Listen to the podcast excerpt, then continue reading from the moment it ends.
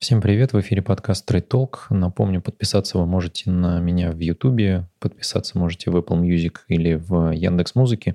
И не забывайте подписываться на записки инвестора, это email рассылка, который выходит еженедельно. Ну и сам телеграм-канал, ссылочку оставлю в описании. У меня есть пара видео на канале, которые посвящены инвест-копилке. Я в самом первом видео уже говорил о том, что, скорее всего, это будет достаточно такой интересный продукт от Тинькова, который вызовет много негативного резонанса в комментариях и в отзывах новых клиентов. Так оно, собственно, и происходит, потому что если почитать комментарии, в общем, большая часть комментариев сводится к тому, что закинул деньги, увидел минус вывел, это лохотрон. А я, наверное, попробую сегодня показать все эти комментарии и обсудить. Э, откровенно говоря, я все это дело сгруппировал на четыре э, основные подгруппы. Ну, первое, это, конечно же, все пропало, клиент уезжает, гипс снимает, да, деньги забрал Тиньков. Судим, что такое рыночный риск и как к нему относиться, собственно. Можно ли использовать инвест-копилку как подушку безопасности или инструмент накопления? Что там с налогами, комиссиями, валютной переоценкой и вообще какой из этих э, инструментов выбрать, потому что, напомню, там есть три варианта накоплений в рублях, евро и долларах. Ну, давайте начнем, наверное, с того, что у нас все пропало, э, все покраснело, и, в общем-то, никаких вариантов вернуть свои деньги уже нет. Я специально подготовил небольшой такой э, файлик с графиком, я ссылочку на него оставлю в описании, вы сможете сами посмотреть, собственно, что такое инвест-копилка на Тинькове. Да? Это портфели, собранные из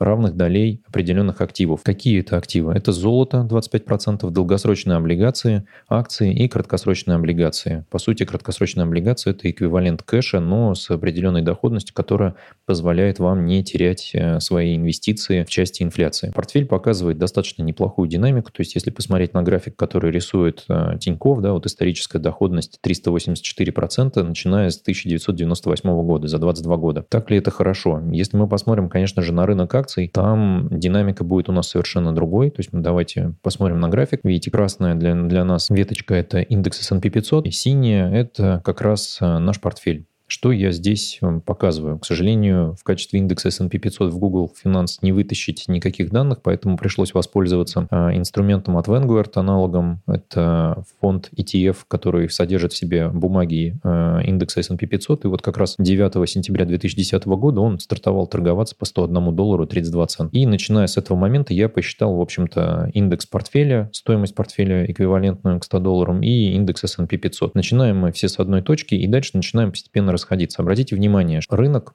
сам по себе может показывать и негативную динамику. То есть мы вложили свои 100 долларов, и вот мы здесь уходим ниже. Да? То есть мы видим, что где-то в 2008-2009 году рынок проваливался, и наши с вами инвестиции, они показали бы, конечно же, а, потери, если бы мы выходили в этот момент времени на, на рынке. Соответственно, дальше мы видим, что только к 2012 году где-то мы начинаем восстанавливаться полноценно, а, выходить уже на движение вверх, и оно постоянно вот идет такими какими-то рывками, да, то, то у нас бычий рынок, то у нас медвежий рынок. Вот видите, здесь здесь есть определенные провалы.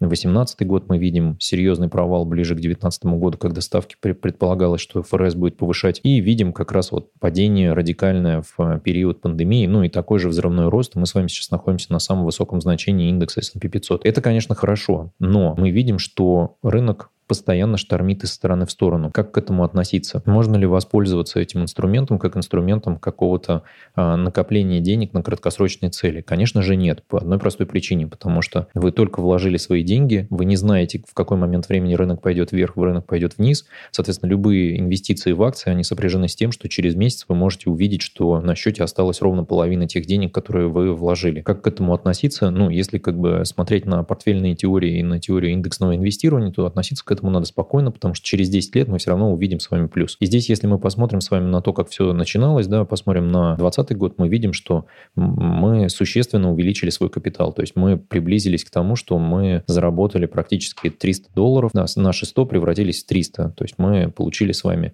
200% сверху прибыли. А что происходило бы, если бы мы вложились э, в инвест-копилку от Тинькофф, ну, точнее, в фонд а, индексный TUSD, да, это как раз вот его долларовый портфель вечный, который, напомню, номинирован в золоте, долгосрочных облигациях, акциях и краткосрочных облигациях. Здесь, конечно, мы видим немножко другие инструменты. Я специально вывел индекс S&P 500, потому что он считается бенчмарком для любой проверки доходности портфелей. Э, здесь же в состав включены э, Vanguard Total Stock э, Market ETF. Это индексный фонд на полный американский рынок акций. То есть туда включены все компании, которые торгуются на американской фондовой бирже. Соответственно, что мы здесь видим? Мы видим, что фонд на самом деле тоже поштормило, немножко он взлетел, и вот он ходил как-то вокруг этой отметки 120-130 долларов, да, и достаточно долгое время причем. И только к 2020 году он показывает динамику, которая превышает 150 а, долларов. То есть мы с вами на самом-то деле за эти 10 лет получили всего лишь 50% а, прироста своего портфеля, но мы их получили а, в достаточно спокойном режиме. Почему в спокойном? Потому что все-таки если посмотреть на, конечно, временной горизонт в разрезе дней, то, конечно же, в любой из этих дней случались какие-то коллизии на рынке, те или иные инструменты могли ходить вверх-вниз. Я напомню, что если посмотреть отдельно на золото, то золото в 2012 году стоило дороже, э, чем оно стоило вообще когда бы то ни было, ну, кроме, наверное, этого года, да, когда он обновил максимум и заходило за 2000. Золото падало в цене но при этом рынок акций позволял этому портфелю подрастать, и облигации с их купонами точно так же возвращали доходность инвесторам и позволяли портфелю расти. Собственно, поэтому мы не видим с вами какого-то резкого падения, такого как на рынке акций, и затем долгого подъема, да, потому что если посмотреть на 2012 год, да, вот здесь было резкое падение индекса S&P 500, э, в целом с определенной периодичностью рынок корректируется процентов на 20, на 30. При этом мы видим, что бывают падения вообще достаточно большие, да, то есть мы здесь теряли с вами буквально 30%, и 30% а, для такого уже выросшего индекса это достаточно много. То есть это откат на момент 2017 года.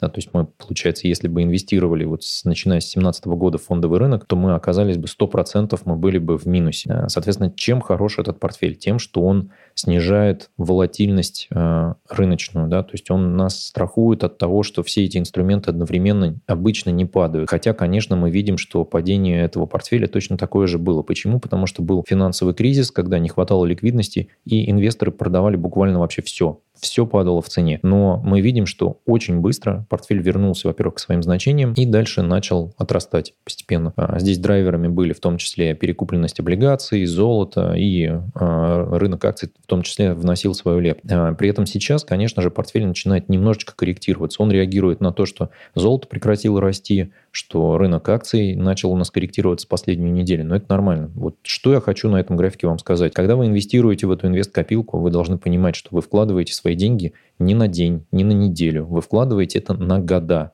Вы должны понимать, что это инструмент инвестиций на года. Причем он достаточно консервативный, потому что 50% портфеля находится в облигациях.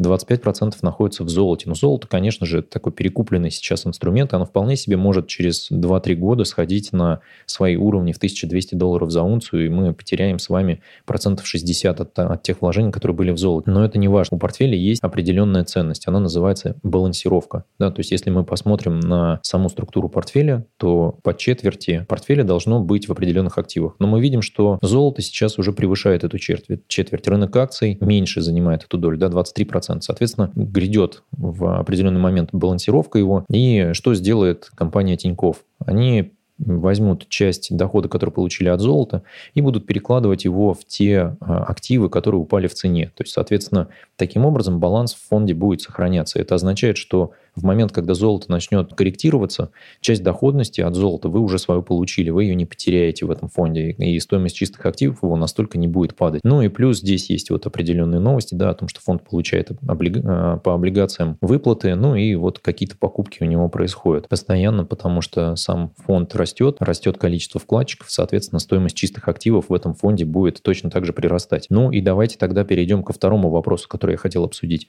Можно ли использовать этот фонд как подушку безопасности или инструмент долгосрочных накоплений? Ответ на то, что это инструмент долгосрочных накоплений, я думаю, что вы уже ответ это получили в том, что я рассказывал. Да, можно. Это очень консервативный инструмент. Растет он не так активно, как растет фондовый рынок. При этом вы все-таки получаете определенную долю риска, потому что 25% у вас в, в акциях и 25% у вас в золоте. И это золото это не такой уж и защитный актив, потому что если мы посмотрим на котировки золота, то оно могло и корректироваться. То есть вот я здесь специально вывел эту стоимость, да, то есть если мы посмотрим, то мы видим, что золото росло, росло, росло, росло, в какой-то момент оно в 2012 году сейчас у нас начнет фонд корректироваться, и с того момента, вот видите, да, оно опять вернулось к своим значениям 120. То есть фонд доходил до 170 за одну бумагу этого фонда, и оно возвращался до 120 20. Ничего страшного в этом нет. Это биржевой инструмент, он может расти, может падать, но нужно понимать тот риск, к которому вы готовы и как вы будете с ним управляться. На сайте Trade Talk вы можете найти статью, как работает диверсификация в портфеле. У меня уже был выпуск на этот счет, где я рассказывал, что это такое. И здесь, собственно, исследуется портфельная теория, которая говорит о том, что у вас должно быть в портфеле инструментов не менее 30 штук, а по отдельным не коррелирующим между собой инструментам. И это приводит к тому, что вы максимально снижаете риск отдельной бумаги, отдельного инструмента инвестиций. Здесь указывается, конечно же, исследование и картинку, которую я показываю относительно акций, но в целом это касается любого инструмента. То есть вы снижаете для себя через диверсификацию вложений, что такое диверсификация, я думаю, все понимают, да, что взяли по чуть-чуть, разложили по разным корзинкам, вы снижаете для себя риск отдельного эмитента, риск отдельной компании, которая у вас в портфеле находится в виде акций, облигаций, либо какого-то иного инструмента. Но при этом сохраняется такая штука, которая называется market risk. Да? Это рыночный риск. Его отчетливо видно вот в периоды вот этих коррекций. Да? То есть мы понимаем, что в этот момент падало все. И это просто рыночный риск. Вы идете на него. Как только вы заходите на биржу, вы идете на этот риск. И это означает один простой момент. Вы не можете использовать никакой из биржевых инструментов как подушку безопасности свою. По одной простой причине. Потому что что рынок акций, что рынок облигаций в определенные э, моменты времени на рынке, в моменты вот таких финансовых кризисов, они корректируются. И если вам потребуются деньги здесь и сейчас – на рынке сейчас царит э, кризис какой-то, и все ждут действий от Федеральной резервной системы, вы не сможете получить полную стоимость своих вложений. Вы сможете вытащить из этих инвестиций только часть своих денег, которые туда вкладывали. И это, на, на мой взгляд, самый опасный момент. Поэтому если вы хотите сохранить свою подушку безопасности, ну, иметь, точнее, да, подушку безопасности, а это очевидно, что в современном мире нужно иметь подушку безопасности как минимум на 3 месяца своей жизни, если вы потеряете работу. Я думаю, что в этот кризис многие с этим столкнулись и в очередной раз начали начали э, проговаривать этот э, базовый постулат, что от трех до месяцев до 6 у вас должно быть в виде подушки безопасности. В идеале, если вы сможете прожить на деньги, которые у вас есть просто в наличии, целый год. Да? Это означает, что вы будете чувствовать себя защищенными, ваши близкие будут чувствовать себя защищенными, и все будет у вас в порядке. Я понимаю, что это на самом деле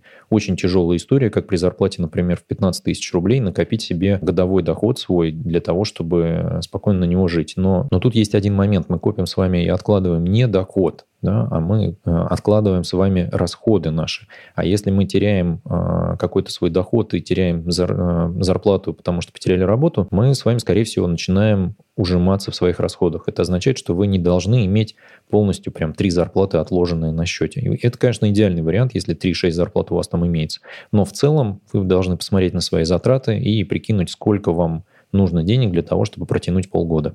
Вот это ваш резервный фонд, и его не нужно ни в коем случае, на мой взгляд, инвестировать в какие бы то ни было биржевые инструменты. Неважно, каким образом они собраны, как они диверсифицированы, и какую доходность, и какую динамику и волатильность они показывают на историческом горизонте. Это просто неправильно. Не нужно рисковать вашими деньгами, потому что рыночный риск, о котором вот я говорил как раз в этой статье и в видео, он никуда не денется. Вы не сможете его убрать полностью из своих инвестиций. Это просто физически невозможно. Мы видим, и история показывает, что так и есть. И в том числе на историческом э, портфеле, на этом Тинькофф инвестиций, как раз и показывается, что так и есть действительно этот портфель вот показывал хорошую динамику в целом, да, то есть это лучше, чем банковский депозит, скорее всего, но при этом есть с ним определенные вопросы. Давайте тогда перейдем к тому, что же там в этом фонде с налогами, комиссиями и валютной переоценкой, ну и немножечко проговорим, какой портфель выбирать. Я, наверное, начну сначала с портфеля, а потом поговорим про Э, разного рода истории с комиссиями и всем остальным. А, у Тинькова есть три портфеля, доступные в инвест-копилке. Первый – это евро, второй – рублевый, третий – долларовый. Я уже говорил в одном из видео о том, что а, я не верю в евро как в инструментарий. Второе – я не верю в портфель а, Тиньков рублевый, потому что они здесь занялись тем, что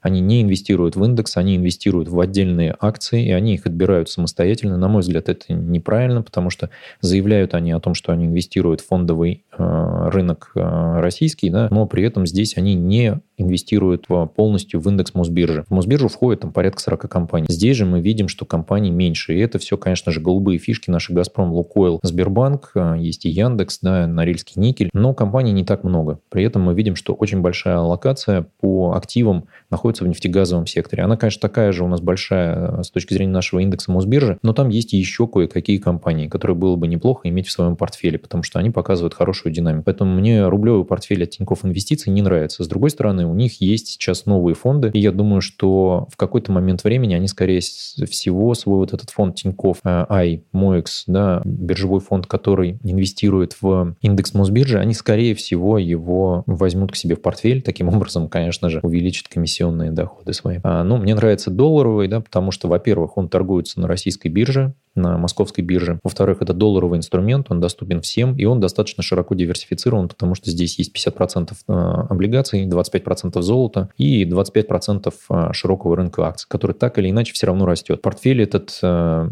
показывает хорошую динамику, при этом здесь есть небольшие комиссии, у Тиньков инвестиций всего, насколько я помню, 0,9 или что-то в таком духе, а может быть даже меньше, можно здесь посмотреть, я уже где-то в видео это рассказывал, показывал. Фонд, на мой взгляд, выглядит очень интересно для ленивых инвесторов, которые э, готовы идти на риск, но не готовы заниматься полностью сбором своего самостоятельного портфеля. При этом интересно инвестировать в подобный инструмент исключительно находясь э, у брокера Тинькова либо в банке Тиньков. Почему? Потому что здесь нет комиссии за торговлю, она нулевая, если вы покупаете это внутри экосистемы Тиньков. Есть один плюс, о котором я не устаю говорить, это налоговая льгота на валютную переоценку. То есть, инвестируя в эти бумаги, вы получаете налоговую льготу, которая у нас прописана в налоговом кодексе, я о ней уже несколько раз говорил. Провладев этими бумагами в течение трех лет, вся доходность от прироста э, капиталовложений у вас освобождается от налогов, если она менее 3 миллионов миллионов за год получения дохода. То есть до 9 миллионов рублей за 3 года именно профита да, вы можете высвободить. Я думаю, что мало у нас здесь людей, которые по 9 миллионов дохода именно получат с этих инструментов. Но так или иначе, да, мы получаем налоговую льготу. Почему она важна? Потому что если мы смотрим на горизонте нескольких лет, в особенности 5-10 лет, то мы видим, что э, рубль наш, он всегда корректируется вниз относительно доллара. Мы видим какие-то э, всплески, вот как сейчас, да, или там как то, что мы видели в 2014 году.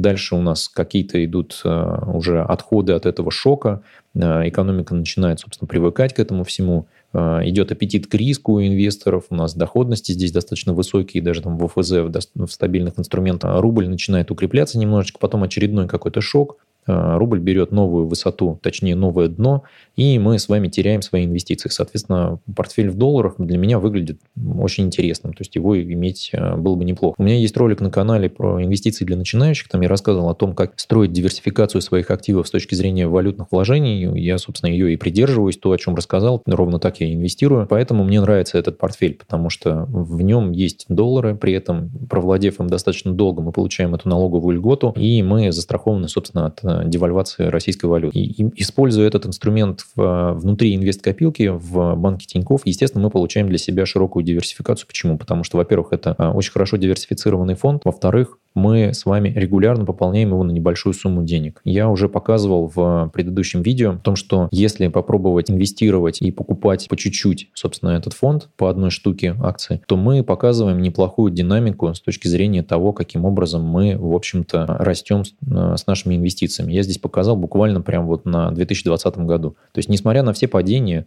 если бы мы по, одном, по одной бумаге покупали э, ежедневно просто на рынке, а это, собственно, у нас и происходит, когда мы используем инвесткопилку, плюс-минус мы по одному доллару туда инвестируем, как-то что-то там покупается на какую-то сумму. Я здесь уже показывал о том, что даже несмотря на этот э, период падения, ваши вложения все равно остались бы в плюсе. Но здесь ключевой момент в том, что вы не выбегали из этого фонда тут же, как только увидели красный цвет на своем счете. И это самый важный момент. Если вы не готовы видеть это локальное падение в течение нескольких недель, может быть месяцев, может быть даже до года, то не используйте его просто. Потому что это как раз вот момент, о котором я хотел бы постоянно повторять. Это биржевой инструмент. У него есть рыночный риск. От рыночного риска вы никуда не денетесь. Соответственно, когда вы вкладываете свои деньги, вы на 100% должны быть готовы к тому, что они могут показать вам просадку какую-то. И это не те деньги, которые нужны вам завтра на покупку чего-то. Это не самые последние деньги, которые у вас есть. Это не все накопления, которые у вас есть. Ни в коем случае не допускайте те ошибки, о которых пишут как раз вот э, в комментариях у меня подписчики, либо люди, которые посмотрели эти ролики. Ну, просто это неправильная абсолютно постановка вопроса. Взять какую-то там, я не знаю, сумму в духе 100 тысяч месяц назад вложить, увидеть 220 рублей прибыли и дальше минус 70-80, э, и дальше говорить о том, что фигня вывел деньги, или там, что это все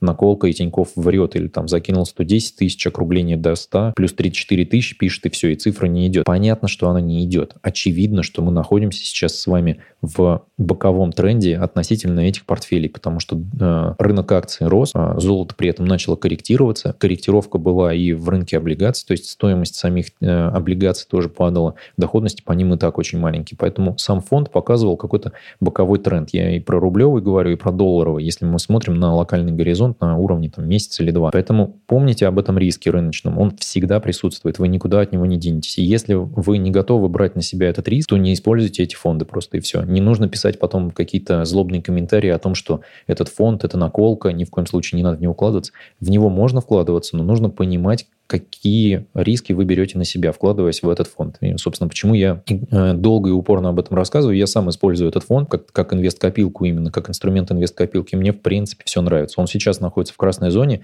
но мне это ни в коем случае не парит. То есть два месяца он в красной зоне, и он будет так целый год, может быть, может быть и два, но меня это не волнует, потому что я использую его как такой инструмент, куда падает небольшая мелочь, и эта небольшая мелочь, собственно, за все годы, которые я планирую использовать этот инструмент, должна вырасти в существенный капитал. А меня это, собственно, не волнует, потому что суммы для меня незаметные. Я о них уже говорил и в телеграм-канале много раз, и в комментариях к видео отвечал. Поэтому, а, если вы готовы вот на такую долгую пробежку, да, то есть выйти и пробежать этот марафон в 5, может быть, даже больше лет. А, хотя я не уверен, конечно, что Тиньков сохранят у себя эту инвест-копилку в 5 или, может быть, больше лет, но я думаю, что они, если будут закрывать этот инструментарий, переведут все а, акции а, фонда ну, на брокерский счет, поэтому проблем я здесь не вижу. Ну, и напомню, что есть вот плюсы от того, что это инструмент, который торгуется на московской бирже, соответственно, у него есть этот инструмент сохранения нашего капитала даже в случае валютной переоценки, потому что есть налоговая льгота, он широко диверсифицирован, номинирован в долларе, собственно, он нас страхует от девальвации, но он все равно несет в себе рыночный риск. Поэтому вот в качестве summary вам хотел бы это повторить еще раз. А, напомню, подписаться вы можете на YouTube, на Apple Music, на Яндексе. Подписывайтесь на email рассылку записки инвестора. Не забывайте подписываться на телеграм-канал. Ну и, как обычно, если остались вопросы, задавайте их в комментариях. Лайк, подписка. Всем удачи в ваших инвестициях. Всегда, прежде чем вкладывать куда-то деньги, оценивайте риски того, а, можете ли вы их потерять. До встречи.